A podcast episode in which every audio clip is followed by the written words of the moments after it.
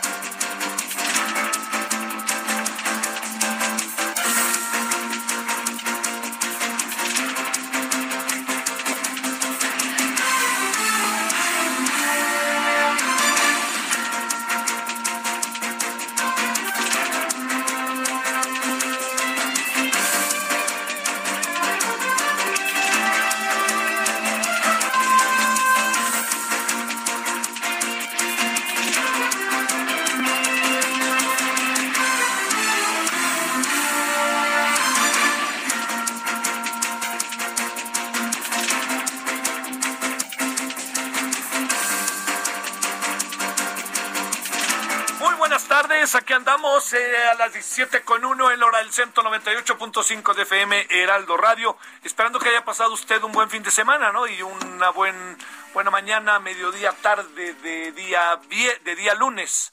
Eh, mire, eh, vamos a ir ahorita directito a algo que está pasando bastante una manifestación, ahorita mejor no me adelanto, de feministas eh, allá en el Ángel de la Independencia, pero es muy importante irnos para allá. Pero antes así, nada más una reflexión.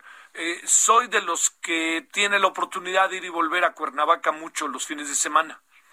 Entonces, déjeme decirle que eh, siempre hay una preocupación mm, de los que andamos en automóvil e incluso del, de, este, de los que andan en, en este, en, que van en camión, que van en la camioneta que lleva Cuernavaca, esa que se toma ahí enfrente de Perisur, en fin, ¿no? Entonces, y, la, la preocupación, la atención, diría, pero atención, y que luego se vuelve a veces preocupación, conste que lo dije así, es el tema de los motociclistas. Eh, yo lo más que he hecho en la vida es tener una Vespa Chao, que durante mucho tiempo me movía y me movía hace mucho tiempo. Eh, y andaba en moto y entendía que no había tantas este, condiciones como ahora, ¿no? Que son condiciones mucho, muy, este, mucho, mucho, muy favorable, mucho, muy, este, mucho, muy, mucho, muy favorable. Este, pero lo que, lo que digamos, ¿por qué? Porque ahora pues hay reglas que se tienen que cumplir de parte de los automovilistas. Y también hay reglas que tienen que cumplir los motociclistas y los la gente que andamos en bicicleta. O sea, tenemos que cumplirlas. A ver, ¿por qué, por qué le planto eso? Por el accidente de ayer. Porque hacia allá, los domingos, pues usted puede imaginar si uno sale en motocicleta a primera hora o a las 10 de la mañana, como lo hacen muchos, pues uno va, va muy rápido, pero hemos visto que, que son motocicletas que alcanzan una gran velocidad y que en muchos casos ponen, eh, digamos, en, en peligro la vida de ellos, ¿no? Por ejemplo, veníamos echando carreritas a 250 kilómetros por hora, ¡wow! ¿no? Bueno, pero no solamente, entiendo que ahí está la adrenalina y así le gusta a la gente, ¿no? Tampoco créame que voy a ponerme, ay, ay, ay, no. Pero lo que sí le digo como un tema que me parece relevante es lo que, lo que acaba pasando con los motociclistas cuando van acompañados, ellas manejando o ellas atrás, en fin, o ellos adelante, ellos, ellos atrás, en fin, de la, de la motocicleta, y uno los ve pasar a velocidades realmente altas, y algunos es evidente que son sensacionales para manejar, pero yo no sé si cualquiera puede ir a esas velocidades y se requiere toda una serie de cosas. lo, lo más importante, sí le digo, es que queda clarísimo que se viola el límite de velocidad, que son 80 kilómetros, 90, 100, póngale usted. Pero ir a 250 kilómetros, imagínese nada más. Entonces, mire, esto está pasando eh, desde hace mucho tiempo. O sea, hemos tenido accidentes, pero no han llamado tanto la atención. El problema del accidente de ayer es que todo indica que fue triple. Uno provocó otro y luego otro. O sea, primero hubo un accidente y entonces los que iban las motocicletas lograron evadir el problema, ¿no? Del primer accidente que estaba ahí de un motociclista que había perdido el control y chocaron adelante porque no pudieron ya evitar por, por evadirlo lo que pasó. Y luego más adelante pasó lo mismo. O sea, entonces, primero yo, yo, yo creo que las autoridades de la de Caminos y Puentes Federales eh, deben de, de plantear el, tema de cómo hacerle para que no vayan a esas altas velocidades. Yo entiendo que se les va a acabar para muchos el chiste, ¿no? Porque pues les gusta mucho ir a esa velocidad. Pensemos qué hacer. Pensemos qué hacer. Pensemos, por ejemplo, si este si tenemos que encontrar elementos paralelos para que ellos vayan y gocen ir en motocicleta como tanto les gusta, que yo respeto, créame profundamente eso, pero sí creo que hemos entrado en un verdadero problema, ¿eh? en un verdadero problema porque lo de ayer es eh, pone en riesgo muchas cosas, los pone a ellos, que es lo primero, pero también pone en riesgos a los camiones, a los autos particulares.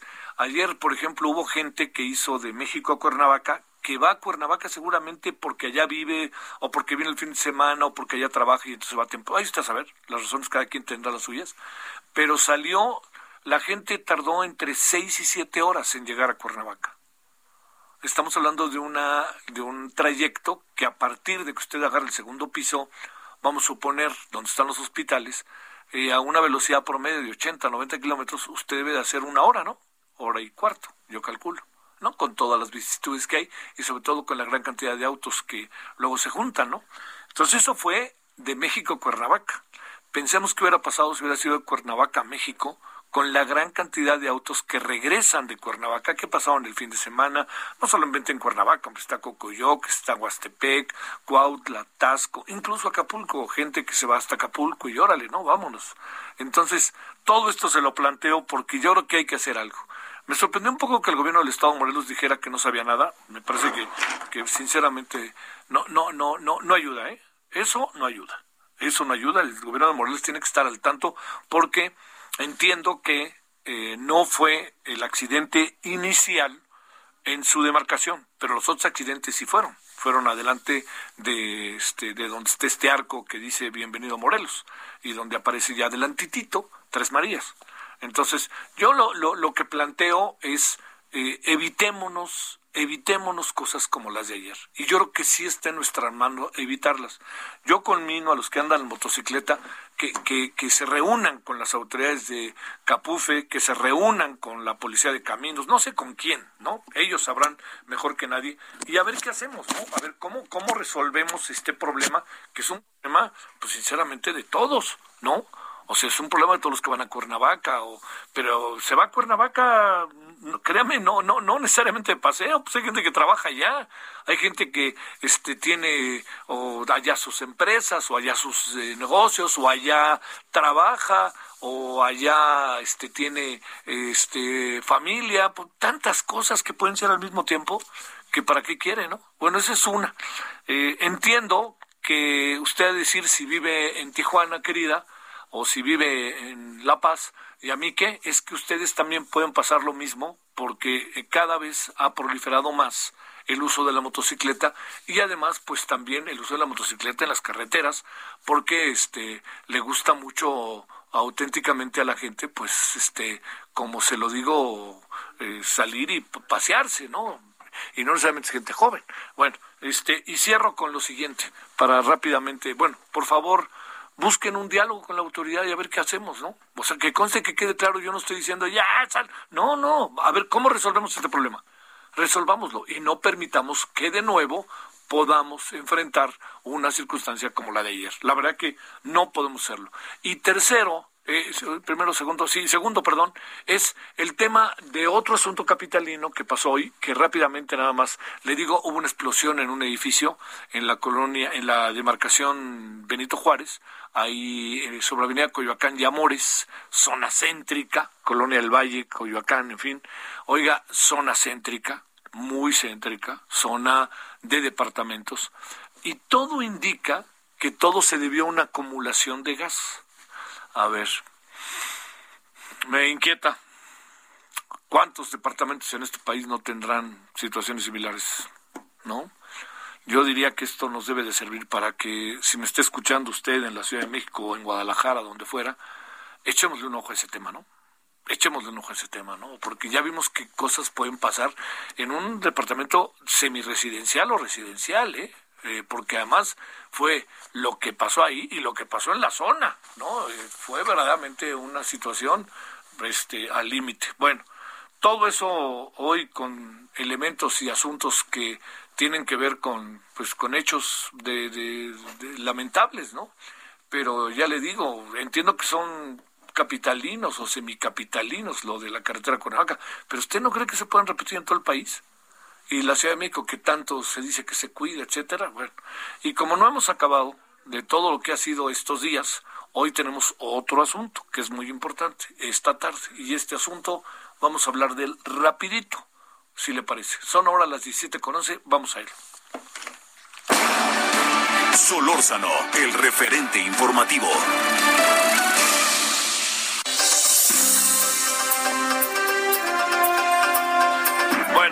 Es un asunto capitalino, pero también con tintes nacionales. Ah, no cuento mucho para que quien lo cuente sea Alan Rodríguez. ¿Qué ha pasado hasta ahora, Alan, en donde estás ahí en el Ángel de la Independencia? Adelante, Ángel. Está, adelante, Alan, perdón. Hola, ¿qué tal Javier? Amigos, muy buenas tardes. Me encuentro en estos momentos en la avenida Paseo de la Reforma a la altura del Ángel de la Independencia. En estos momentos ya se encuentran encapsuladas aproximadamente 40 feministas quienes están participando en una movilización para conmemorar dos años de las pintas que se realizaron en este monumento debido a las manifestaciones contra la violencia de género. Ellas están pidiendo, se trata del colectivo Negras como Obsidiana, las cuales están pidiendo que no se criminalice la actividad de protesta y sobre todo las pintas en los muros y algunos pues monumentos que se ubican a lo largo de estas vialidades en los días que se realizan manifestaciones, eh, le repito, para solicitar eh, la lucha contra la violencia de género. Ellas están solicitando también que se retire los cargos para algunas de las feministas que han participado en las manifestaciones anteriores y sobre quienes pesa una carpeta de investigación por los delitos de vandalismo y daños a la nación, quienes han sido detectadas a través de las cámaras del C5 de la Ciudad de México participando en estos actos vandálicos. Cabe destacar que ellas avanzaron desde el Monumento a la Revolución, aproximadamente hace media hora llegaron a este punto y inmediatamente comenzaron los enfrentamientos con personal de la Secretaría de Seguridad Ciudadana. Se trata de mujeres policías quienes están resguardando el orden en este punto.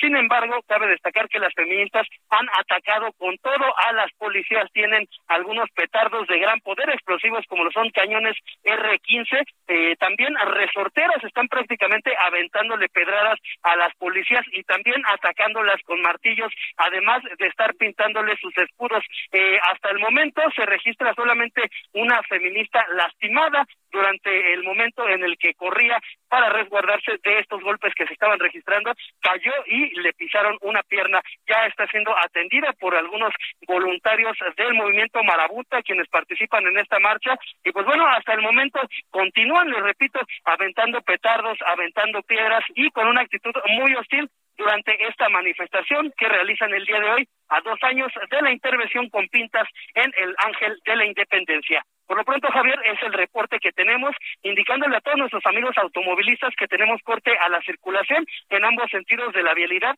desde el cruce con la Avenida de los Insurgentes hasta la zona de la Estela de Luz. Las dos alternativas de movilidad que tenemos son Avenida Chapultepec y Avenida de los Insurgentes. Por lo pronto, el reporte que tenemos. Ellas pretenden llegar hasta el Zócalo, se quedan en el Ángel de la Independencia. ¿Cuál es eh, lo que sabes de cuál es el, este, el rumbo que tomarán? Eh, este es el punto en el que se dirigieron desde su movilización a lo largo de pasar de la reforma, partiendo del Monumento a la Revolución, y pues espera que esta manifestación se disuelva de la manera pacífica, por lo que al, momento, pues sabemos, ya se están realizando algunas negociaciones entre los líderes de este colectivo feminista y autoridades capitalinas, quienes les piden que entreguen la, pues, los martillos y todos los objetos que tienen para ocasionar vandalismo, y con esto sería, pues, la forma en las que ya las pudieran liberar de este, pues, encapsulamiento que hasta el momento permanece.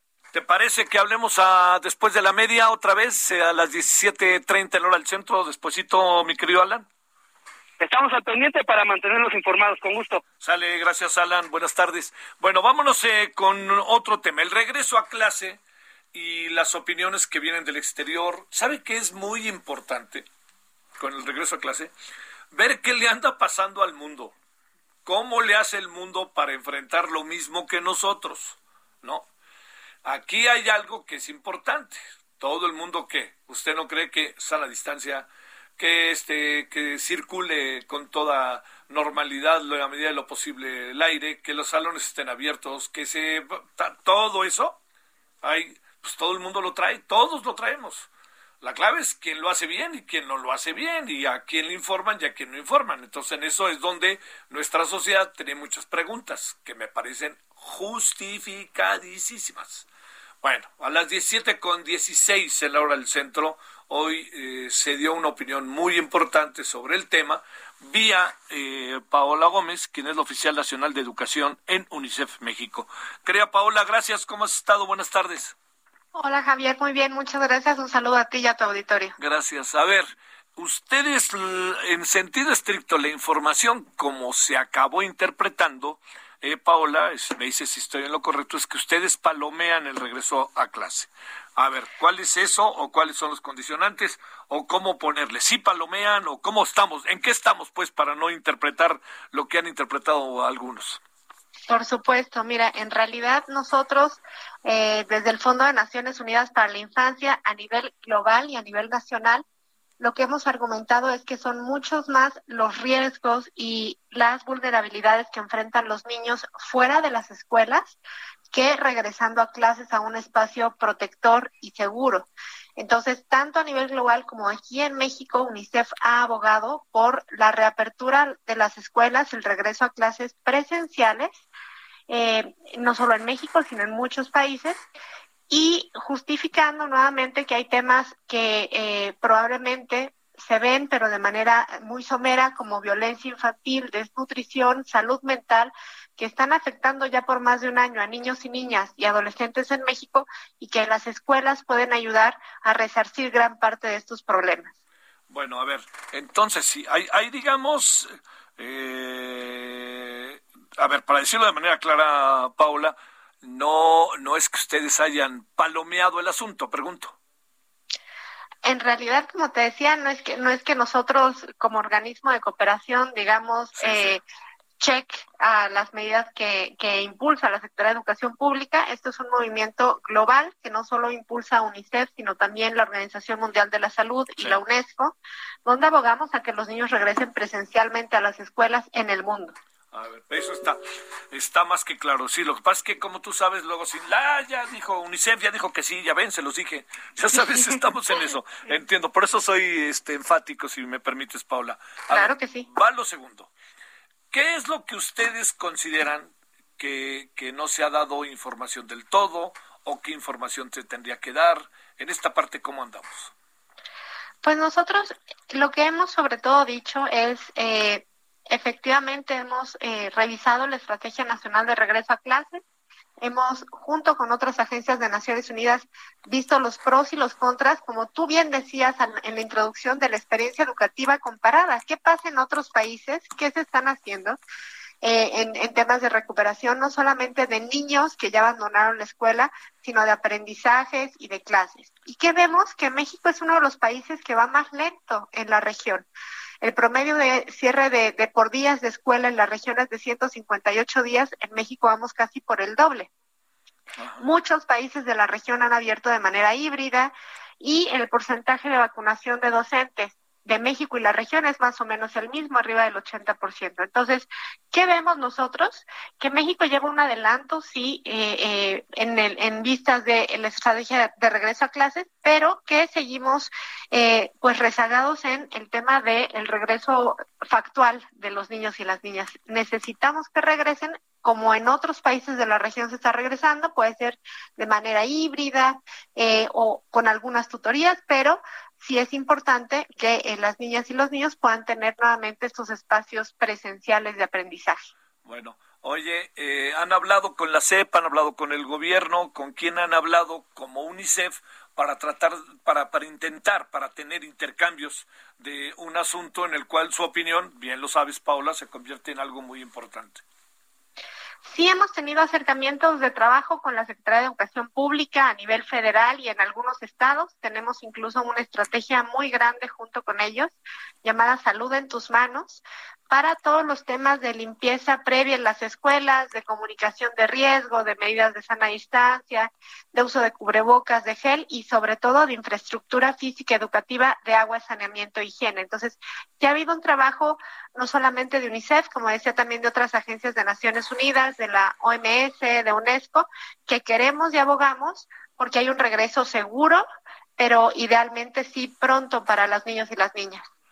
Bueno, a ver, la otra cosa, eh, tu, conocimiento de otros países con características como el nuestro, pienso obviamente América Latina, ahí, ahí qué anda pasando, porque se insiste mucho que todas las escuelas ya abrieron, pero también me late que no todas las escuelas tienen, no todos los países tienen características eh, para bien y para mal, virtudes y defectos similares, ¿no? Por más que haya ciertas coincidencias, acá a lo mejor hay escuelas, hubo vandali hay escuelas que fueron vandalizadas, todo, todo esto, ¿no? A ver, de esta parte, cuando nos comparamos con otros, ¿cómo ves las cosas, Paula? Mira, si hacemos una experiencia comparada con la región, tenemos que en agosto 13 países de América Latina y el Caribe siguen con escuelas parcialmente cerradas. Y ahí estamos contando a México por la apertura que hubo antes del periodo vacacional. 20 países donde, eh, donde están ahora también en cierre vacacional y solamente un país que está totalmente cerrado. Entonces, lo que vemos es que en la región, pues está dando una apertura importante de las escuelas. Seguramente en México no, no ha habido mucha información sobre países que nunca cerraron de tener clases. Por ejemplo, eh, hay información de Nicaragua eh, eh, sobre esto, hay información de Costa Rica que está abierto, Colombia, Argentina, Bolivia. En realidad podemos ver que a nivel regional, eh, casi todos los países están abiertos en nuestra modalidad híbrida que ya decíamos. Entonces sí, y que los maestros ya tienen también un porcentaje fuerte de vacunación y fueron los primeros en vacunarse en gran parte de estos países porque la educación está considerada una actividad prioritaria. Entonces sí es importante decir que México va bien, pero falta ahora sí la reapertura completa. Sí, que esa es este, la, la otra parte. Eh, ¿Serías de la idea de regresar a clase bajo las condiciones en las que estamos eh, el día 30, el, último día de agosto? ¿Qué, alcanzas a apreciar ahí de la información que puedes tener, Paula? Lo que hemos revisado eh, por parte de UNICEF es que efectivamente hay mucho, muchas dudas de la población en general, cómo regresar a escuelas donde la infraestructura de agua, saneamiento y higiene no es la mejor, es decir, no hay eh, en todas las escuelas baños que funcionen o lavamanos que funcionen, el tema del mantenimiento y el tema también de los protocolos de seguridad que se acaban de dar a conocer la semana pasada. Entonces, ¿qué vemos desde UNICEF? Hay que ser muy realistas. La infraestructura educativa no estaba en condiciones óptimas antes de la pandemia y seguramente hay mucho que resarcir eh, ahora después de un año de no tener clases, pero no podríamos esperar eh, o no pueden los niños esperar eh, a que la infraestructura educativa esté al 100% en condiciones óptimas porque no estaba así antes de la pandemia o a que eh, se cumplan eh, todos los protocolos cabalmente, dado que, como ya decía, no hay las circunstancias no son las mismas de todas las escuelas. Hay escuelas en zonas urbanas, en zonas rurales, entonces tiene que haber una adaptación contextual de los protocolos y tiene que haber un análisis de este regreso en las condiciones que está cada escuela. Entonces, los estados están trabajando mucho en esto y sí vemos que hay pues muchas reservas a regresar a las escuelas tal y como están hoy en día, ¿no? Sí, que es, bueno, es que estamos también con la tercera ola que, tercera ola que no para, Paula.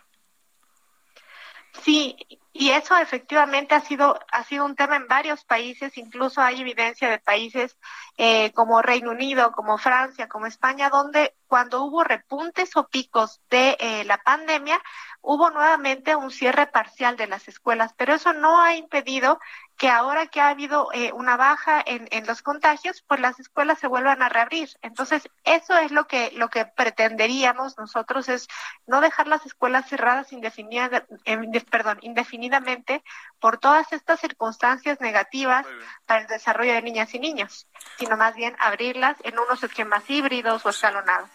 Paola Gómez, te mando un gran saludo y el agradecimiento que estuviste con nosotros. Muchas gracias, Javier, a ti y a tu auditorio. Un abrazo. Pausa. El referente informativo regresa luego de una pausa. Heraldo Radio, la HCL se comparte, se ve y ahora también se escucha.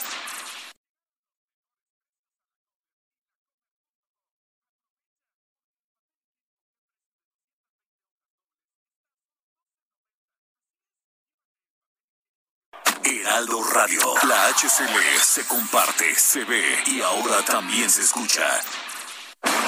Estamos de regreso con el referente informativo. Solórzano, el referente informativo. UNICEF pide a CEP más información sobre el regreso a clases presenciales. Fiscalía General de Justicia de la Ciudad de México investiga explosión en la alcaldía Benito Juárez. Turquía autoriza cuarta dosis de vacuna contra COVID-19. Asciende a 1.297 el número de muertos tras terremoto de 7.2 grados en Haití. Costa de Marfil detecta el primer caso de ébola en 27 años. Cae PIB turístico 23.3% y suma año y medio de contracciones. Avalan en comisiones del Senado, en lo general, la ley reglamentaria de revocación de mandato. La Secretaría de Medio Ambiente inicia evaluación de microsensores de calidad del aire. Por repunte de COVID-19 en Hidalgo, advierten colapso hospitalario. Esperamos sus comentarios y opiniones en Twitter. Arroba Javier Solórzano.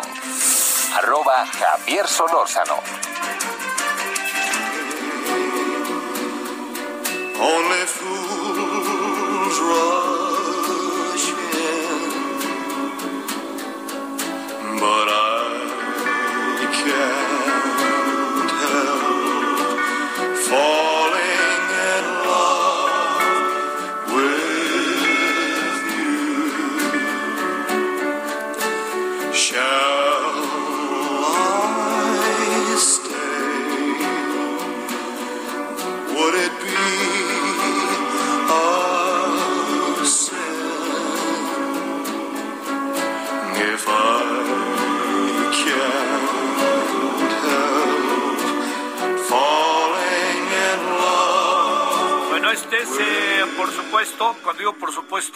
es que utilice la expresión por supuesto este, como lugar común, sino por supuesto, porque supongo que todos, de alguna u otra manera, sabemos que es Elvis Presley, ¿no? Pues ya sabe, ¿no? Este, se le aplicó en Estados Unidos Elvis Presley, no está muerto porque está vivo, ¿no? En el corazón de todos nosotros. Pero, pues, ¿cuántos se negaban a, a imaginar, pensar que estaba muerto Elvis Presley? Hay una película ahí que se llama Mars Attacks, en donde tráenos de vuelta Elvis Presley, que es divertidísima esa escena, ¿no? Ahí con un Jack Nicholson, por cierto, maravilloso. Esa película de Jack Nicholson está maravilloso. Bueno, y todo, el- el- es una película muy, muy divertida. Este, Los marcianos al ataque. ¿De quién es? ¿Te acuerdas? Es de, sí, es de, a ver, búscale. Ay, hombre, ay.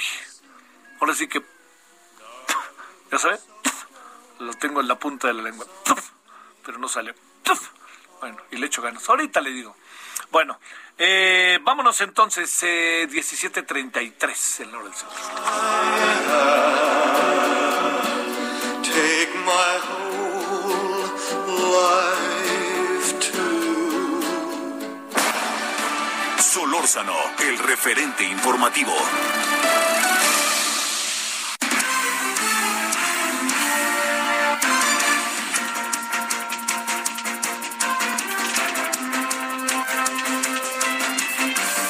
Le vamos a entrar al tema de los talibanes que lo traemos desde la semana pasada. No es por nada.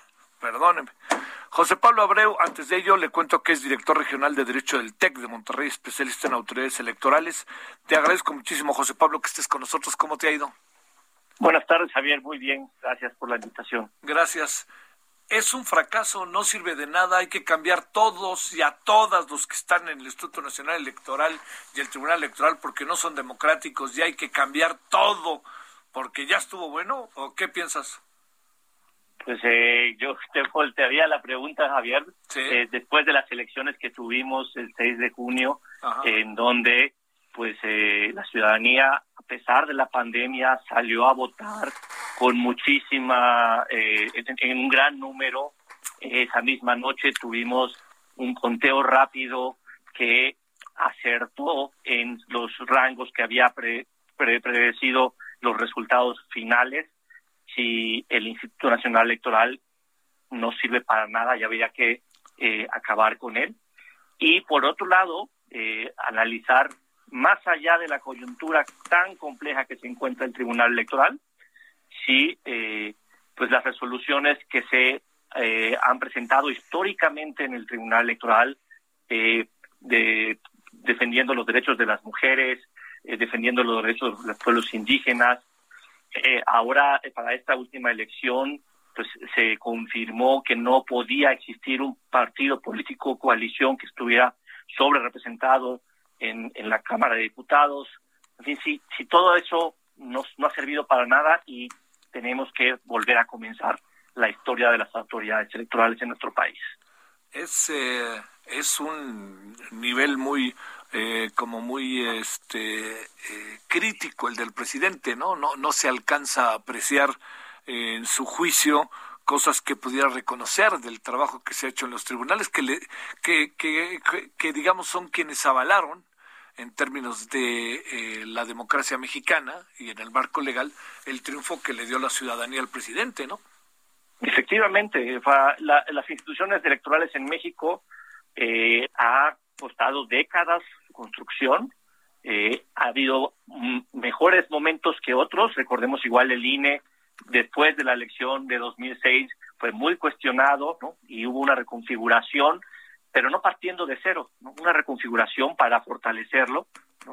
Y, hemos tenido pues muy buenos ejercicios también eh, tanto de, de, de parte del INE como del Tribunal Electoral, como tú bien señalabas, en el caso en el- de la última elección de eh, en donde, en donde contendió el presidente, pues fue el, fue el Tribunal Electoral al final del día quien reconoce y avala ese triunfo, ¿no? Y en ese sentido, eh, creo que es importante identificar los avances que hemos tenido institucionalmente con las reformas y identificar aquellas aquellos puntos débiles o áreas de mejora para seguir consolidando a nuestras autoridades. Dicen que nuestras autoridades son muy costosas, son muy costosas, es cierto, pero son muy costosas porque se han construido y se han ido tecnificando a partir de una cultura de la desconfianza de los actores políticos. Como los actores políticos no confían en las autoridades, cada vez incluyen más candados a los procesos y eso las vuelve más costosas. Pero eh, los resultados que nos han entregado son resultados en un balance, yo diría, muy positivos. ¿Qué tendríamos que hacer así, entendiendo, no? Que es un, digo, no, no, no, no te pido que en tres minutos, este José Pablo, nos digas, pero digamos, ¿cuáles son esas áreas que tú crees que, como especialista, que deberían de atacarse en lo que corresponde a el tema del Instituto Nacional Electoral y el Tribunal Electoral del Poder Judicial de la Federación? Pues mira, yo te podría decir del Tribunal Electoral, eh, creo que tanto en el tanto del Tribunal Electoral como de la Suprema Corte de Justicia se ha estado mencionando cada vez que hay un proceso de selección que deberíamos de reconfigurar la manera en que se nombran a magistrados y magistradas electorales y a ministros y ministras de la Corte para hacer un proceso un poco menos político, más técnico y ciudadano. Y por otro lado, en la justicia electoral también hay un tema que está sobre la mesa ya desde hace rato, que es el de simplificar eh, la justicia electoral eh, y reducir el número de recursos y juicios posibles y convertirlo en un solo juicio electoral que sea pues más fácil de acceder para la ciudadanía, menos igual, menos técnico en cuanto a las diferencias de los recursos que se puedan eh, interponer y que agilice la justicia electoral, que como pues cada proceso que vivimos nos damos cuenta, eh, pues son cortos los tiempos porque los magistrados y magistradas electorales tienen hasta un día antes de que tome posesión la autoridad para resolver estos asuntos. Sí, sí bueno. Y del INE yo te diría que tal vez donde tendríamos que ir avanzando igual es en el voto electrónico, que creo que hará más ágil y más eh, eficiente, a lo mejor hasta más menos costoso, ¿no? Pero ahí hay un tema que cada vez que se toca este, este, ese, ese punto vuelve a salir, que es el, de la desconfianza a la que me hacía referencia antes, ¿no? Los partidos dicen que pueden hackear los sistemas y se va, es muy vulnerable ese, ese tipo de voto. Sí, sí, sí.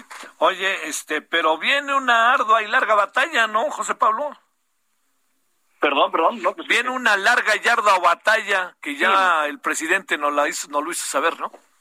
Sí, ya, estaba anunciado desde hace varios meses, ¿no? Ya, ya, ya había como que coqueteado con esta posible reforma, el, senador Monreal igual lo había dicho, y hay algo, Javier, que a mí eh, me llama mucho la atención de, de esta posible reforma electoral. Históricamente quien propone las reformas electorales es la oposición y no el partido en el gobierno. Y aquí quien está insiste e insiste e insiste en cambiar a rajatabla, renovar completamente a los órganos electorales, es el presidente y el partido en el gobierno. Y pues no me genera tranquilidad, me, me genera algo de suspicacia esta, esta insistencia cuando tenemos órganos que funcionan y funcionan bastante bien, perceptibles, pero confiables, ¿no? Y creo que eh, más bien pues hay que mirar hacia adelante para fortalecer estos órganos. La decisión que se tomó la semana pasada en el Tribunal Electoral creo que fue sensata, dejar a un lado el conflicto político y a ponernos a resolver los eh, las impugnaciones que hay que sacar y ya más adelante sabremos quién va a ser el presidente o presidenta para lo que resta de esta integración, ¿no? A ver, este, para cerrar, José Pablo, ¿qué suspicacias te contrae que sea el partido en el poder quien quiera una renovación de o un cambio en el Instituto Nacional Electoral y en el Tribunal? Pues lo que pasa, eh, Javier, es que normalmente eh, lo que lo que viene eh, es, ante la imposibilidad de acceder al poder de la, de la, de la oposición, la oposición y la ciudadanía exigen cambios al, al modelo electoral, ¿no? Y aquí esto no está ocurriendo. La oposición pudo avanzar un poco, ¿no? Y quien quiere, pues, eh, quien, aparecer, quien, quien quisiera detener eh, la dinámica eh, de, de, esta democracia, pues es el partido en el gobierno. Y si además sumamos a eso el discurso en contra de los órganos autónomos, ¿no? que ya igual desde el inicio de este gobierno eh, apareció, pues pareciera que pues quisiéramos regresar a eh, contener a las autoridades electorales en alguno de los poderes eh, que ya ha estado, digamos, legislativo o el ejecutivo, y que pues no es una buena señal de democracia, de eh, transparencia en los procesos electorales, ¿no? Yo creo que insistiría, tenemos ya tres décadas, tres, décadas de, autoridades electorales autónomas y donde tenemos que eh, hacia donde tenemos que caminar es hacia fortalecerlas y no a, atarlas de manos. Te mando un saludo, José Pablo Abreu, y el agradecimiento que estuviste con nosotros.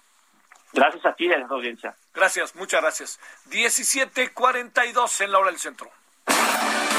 Solórzano, el referente informativo.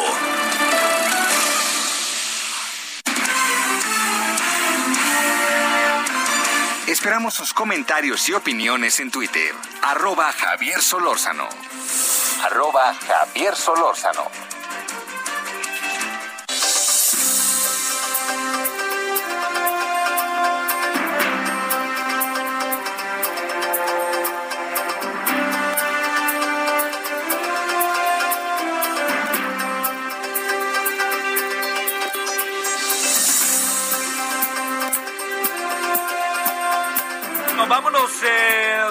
Eh, allá al centro, bueno, casi al centro, pero vámonos allá a Avenida Reforma, que es eh, donde están los las manifestantes.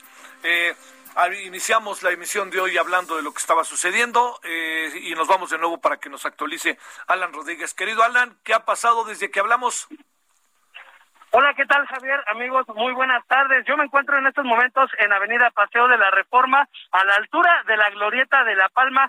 Ya están haciendo su retirada las mujeres integrantes de la colectiva Negras como Obsidiana, las cuales estuvieron participando en una manifestación en la zona del Ángel de la Independencia, realizando algunos enfrentamientos con mujeres policías del cuerpo de Ateneas, quienes vinieron el día de hoy a registrar, pues a revisar que se no se cometa ninguna falta al pues a los bienes públicos. Quiero comentarles que después de algunos minutos de negociación con personal del gobierno capitalino se solicitó que les escoltaran durante su camino hacia la zona nuevamente del monumento a la revolución, por lo cual en estos momentos continúa su avance escoltadas por aproximadamente 500 mujeres de la Secretaría de Seguridad Ciudadana. Se registraron algunos enfrentamientos bastante fuertes en los cuales las mujeres feministas utilizaron este tipo de aerosoles que portaban con un encendedor como si fueran sopletes apuntando hacia el rostro y hacia los uniformes de las mujeres policías. Cabe destacar que personal del Escuadrón de Rescate y Urgencias Médicas ya brindaron su atención a dos mujeres por quemaduras también una eh, mujer por parte del Cuerpo de Derechos Humanos quienes pues resultaron afectadas por los petardos que se han detonado durante esta manifestación. Por lo pronto comentarles que no hay personas detenidas y continúan su avance en estos momentos ya hacia el cruce con Avenida de los Insurgentes. Por lo pronto el reporte. Pero las cosas no pasaron, digamos, de no ser lo que ya veremos en la noche y que ya estás reportando, eh, pareciera que no, no fue a mayor. La protesta era a un año, ¿verdad? A dos años de, las de las pintas que se realizaron durante el 2019. Y pues bueno, la situación continúa con algunas pintas en los rompeolas que protegen este monumento. Bueno, bueno, este, eh, yo lo, sobre todo, ojalá todo pueda rápidamente, este, ya irse resolviendo y que este dialoguen cuál, es el pliego petitorio y qué dice el gobierno al, pliego petitorio, ¿no? El pliego petitorio de estas mujeres es que no se criminalice la actividad de las protestas, sobre todo en su causa, que es la lucha contra la violencia de género, y que se retiren los cargos algunas de las mujeres feministas que han sido señaladas como partícipes de las pintas en algunos de los monumentos de esta avenida Paseo de la Reforma. Sale. Bueno, de nuevo, muchas gracias, Alan. Buenas tardes. Continúa al frente, Javier. Buenas tardes. 1746 en hora del centro. ¿Qué anda pasando en Afganistán? Eh? Es importantísimo. Solórzano, el referente informativo.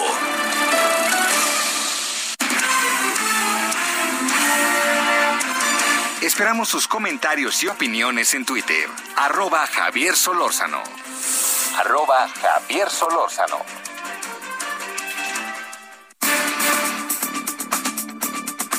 Ya, ya ve que los lunes no necesariamente se agrupa mucho, no, no se agrupa mucha información. Eh, no se tiene mucha información respecto al tema de los contagios, vacunas, eh, esquemas completos de vacuna, etcétera, no, eh, fallecimientos sobre todo. Pues le quiero informar que lo que tenemos hoy es esto, mañana seguramente se incrementará, es que la Secretaría de Salud reporta 272 muertes más por COVID, el número es 248.652. 3.108.438 casos confirmados de COVID. Esto significa 7.172 más.